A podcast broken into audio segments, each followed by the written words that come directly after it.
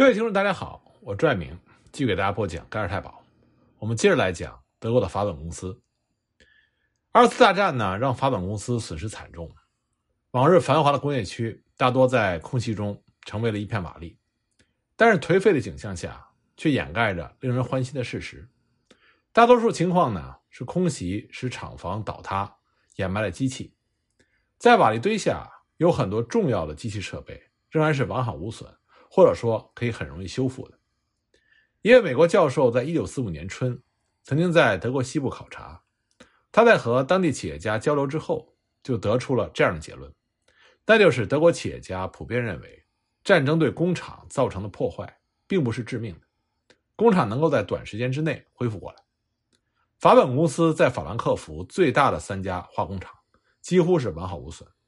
只需要几个月就能修复受损的设备。而重新开动生产，由此可见呢，法本公司巨大的工业实力并没有受到毁灭性的打击，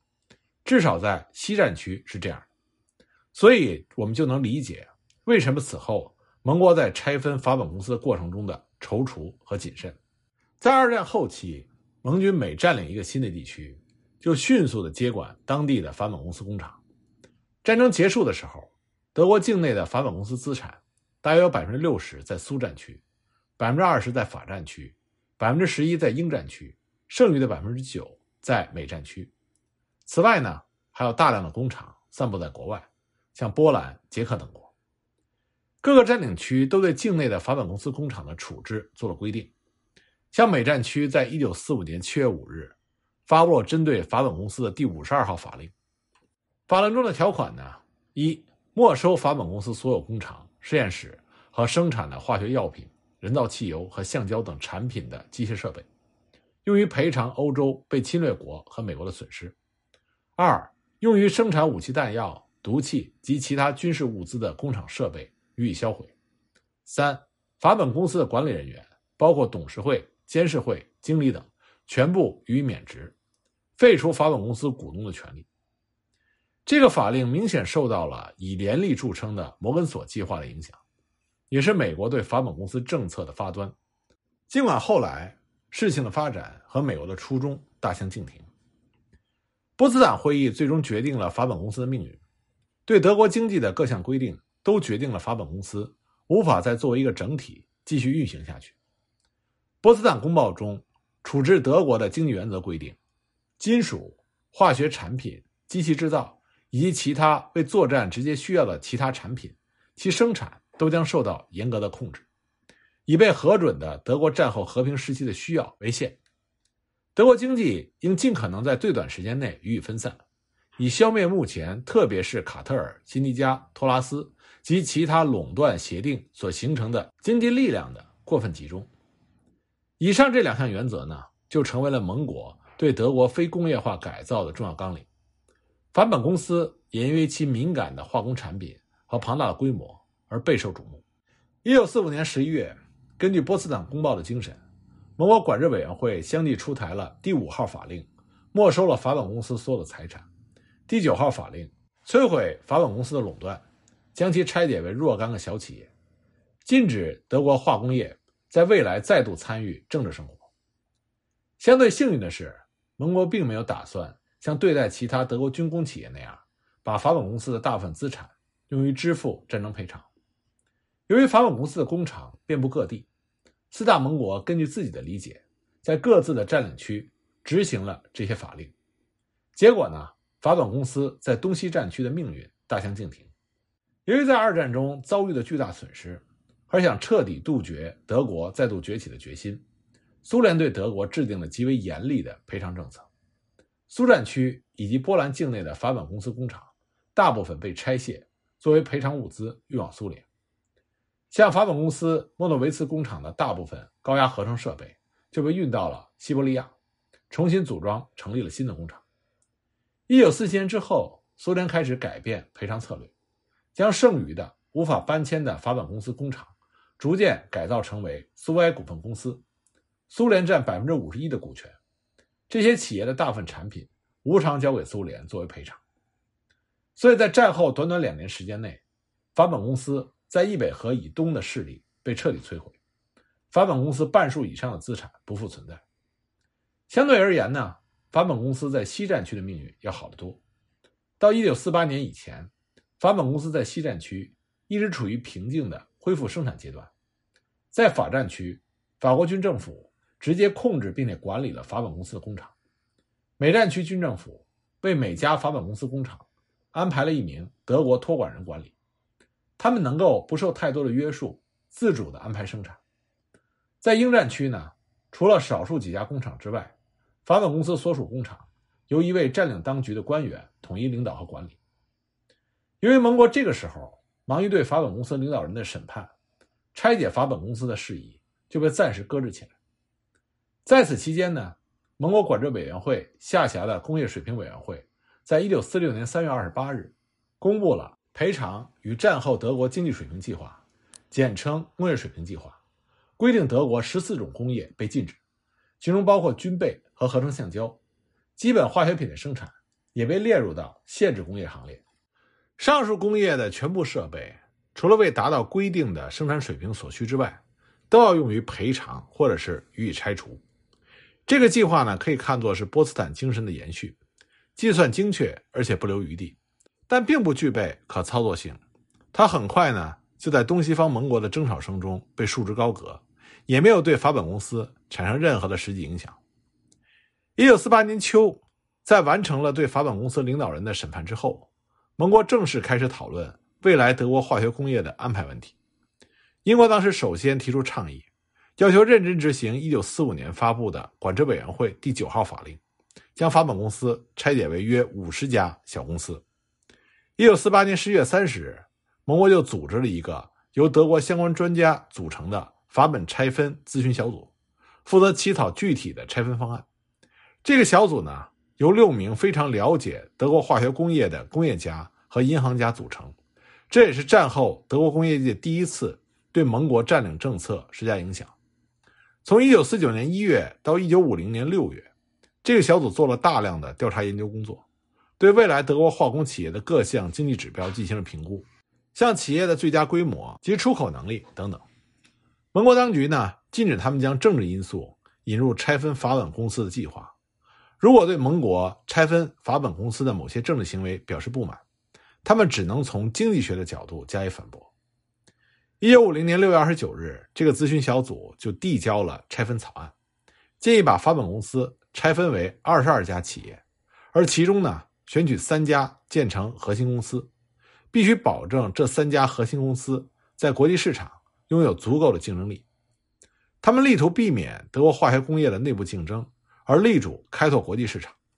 那么这个时候的欧洲形势呢？马歇尔计划已经在欧洲全面实行，对德国的非工业化的改造也已经偃旗息鼓。西方盟国扶植西德对抗苏联的决心已经是牢不可破。在这种背景下，出台的拆解法本公司的计划，它的真正目的和1945年波茨坦公报的精神已经大不相同。盟国对待德国化学工业的态度，已经由最初的严格限制变为扶植，而法本公司也从摧毁。变成符合经济规律的拆解，并且希望借此促进德国化工市场再度出现自由竞争的局面。所以说呢，东西方的冷战就让法本公司逃脱了灭亡的命运。西方盟国这个时候考虑的是彼此之间尽快在法本公司的问题上达成一致，以便统筹规划未来西德的化学工业。一九四九年五月三十一日，美英占领区的军事长官达成协议。开始拆解法本公司的第一步。虽然呢，盟国管制委员会第九号法令要求四大占领国在法本公司的问题上保持一致，但是苏联并没有参加协商。法国被邀请以观察员的身份监督拆解过程。美英的真正用意是希望法国将来按照同样的步骤对待法本公司在法占区的工厂。法国最终同意将整个西战区的法本公司的工厂作为一个整体统一规划。一九五零年八月十七日，盟国高级专员委员会发布了第三十五号法令，要求根据法本公司下属子公司的业务经营范围，把法本公司在西德的工厂拆分为若干家较小的独立公司。每家新的公司应该能够自立，并能与行将从拆分过程中出现的其他化工公司竞争，从而促进德国化学工业的内部竞争。这项法令刚出台，就遭到了法本拆分咨询小组和法本公司各工厂德国经理的强烈抵制。他们把这个法令称之为“毁灭政策”，认为它将毁灭德国的化学工业。化学工业是德国的传统强势产业，工业家们当然希望保持这个产业在国际市场上的优势，而内部竞争只会削弱化工企业在国际上的竞争力，无异于德国的复兴。鉴于当时西德刚刚建立，并且急需重建国际贸易，盟国最终做出了让步，在原则上接受了法本拆分咨询小组的意见，同意建立化工核心公司，但在选择核心公司的问题上，盟国再次背离了德国人的意愿。咨询小组是希望将巴斯夫、拜尔和赫希斯特这三个1925年法本公司建立时候的三个主要的子公司建成核心公司，盟国呢？却提出拆分拜耳，将另外一家染料公司卡塞拉代替拜耳，扶植为核心企业。因为拜耳在鲁尔区的产业过于庞大。然而，1950年的德国已经不同于占领时期的德国，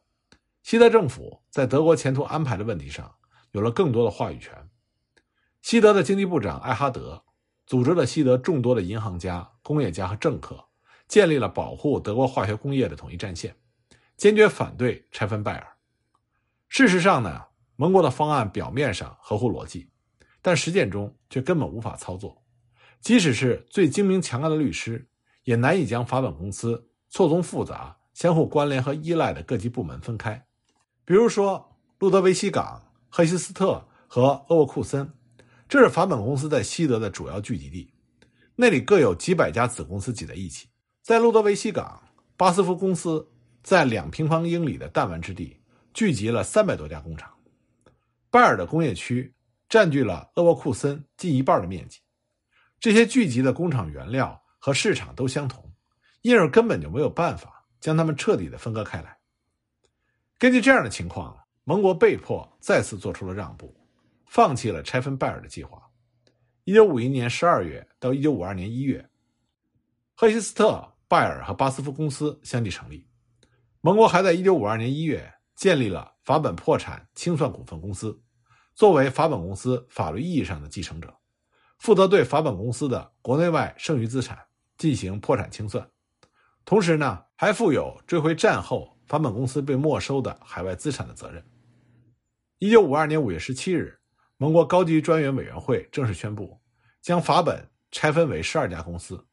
除了那三家核心公司之外，尚有九家规模较小的公司。分离出来独立运作，三家核心公司一共分得了法本总资产的百分之五十。一九五三年三月二十一日，盟国高级专员委员会和联邦德国政府同时宣布，对法本公司的拆解正式结束。纵观法本公司拆解的全过程，从波茨坦会议作出决策到拆解正式结束，历时八年，可谓是曲折艰难。盟国的政策由最初的严厉到逐步缓和。美国始终在其中发挥了主导作用。一九四七年之后，事态的发展就决定了德国从政治到经济领域一切事务都不可能脱离冷战这个背景来考虑。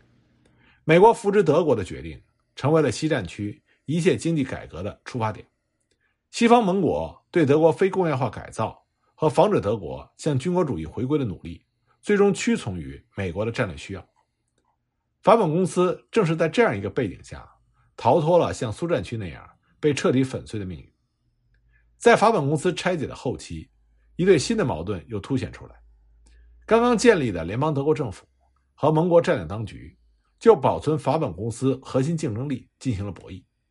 这就展现出德国精英集团在自身前途命运的问题上终于获得了话语权。德国人可以追求德国人自己的利益，这在一九四五年之后尚属首次。同时呢。德国化工业在这次劫难中也展现出了顽强的生命力，制约了盟国的决策。法本公司拥有合成燃料、人造橡胶等多项专利权，还有大批经验丰富的科学家、工程师和工人。尽管被拆解，还保持了自身的潜在优势。德国化学工业在战后的发展也更加出乎盟国的意料。尽管盟国鼓励德国化学工业的内部竞争。但从法本公司分拆出来的九家小公司，仍然没有逃脱被巴斯夫等三家核心公司兼并的命运。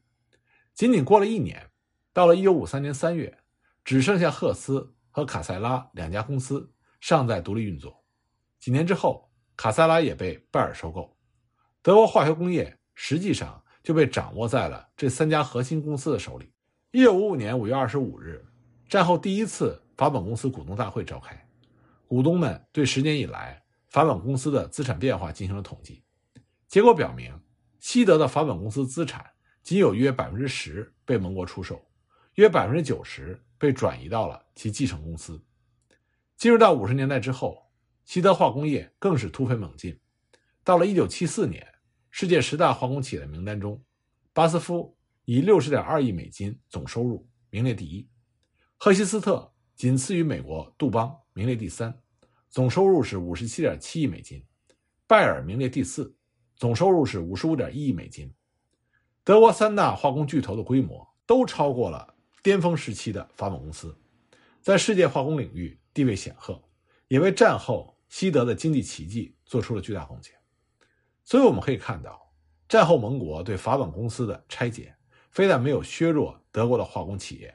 反而促使了巴斯夫这些核心公司在化工产业的不同领域努力的开拓，去除了原来法本公司庞杂的管理体系所带来的羁绊。事实上呢，就为德国的化学工业的复兴铺平了道路。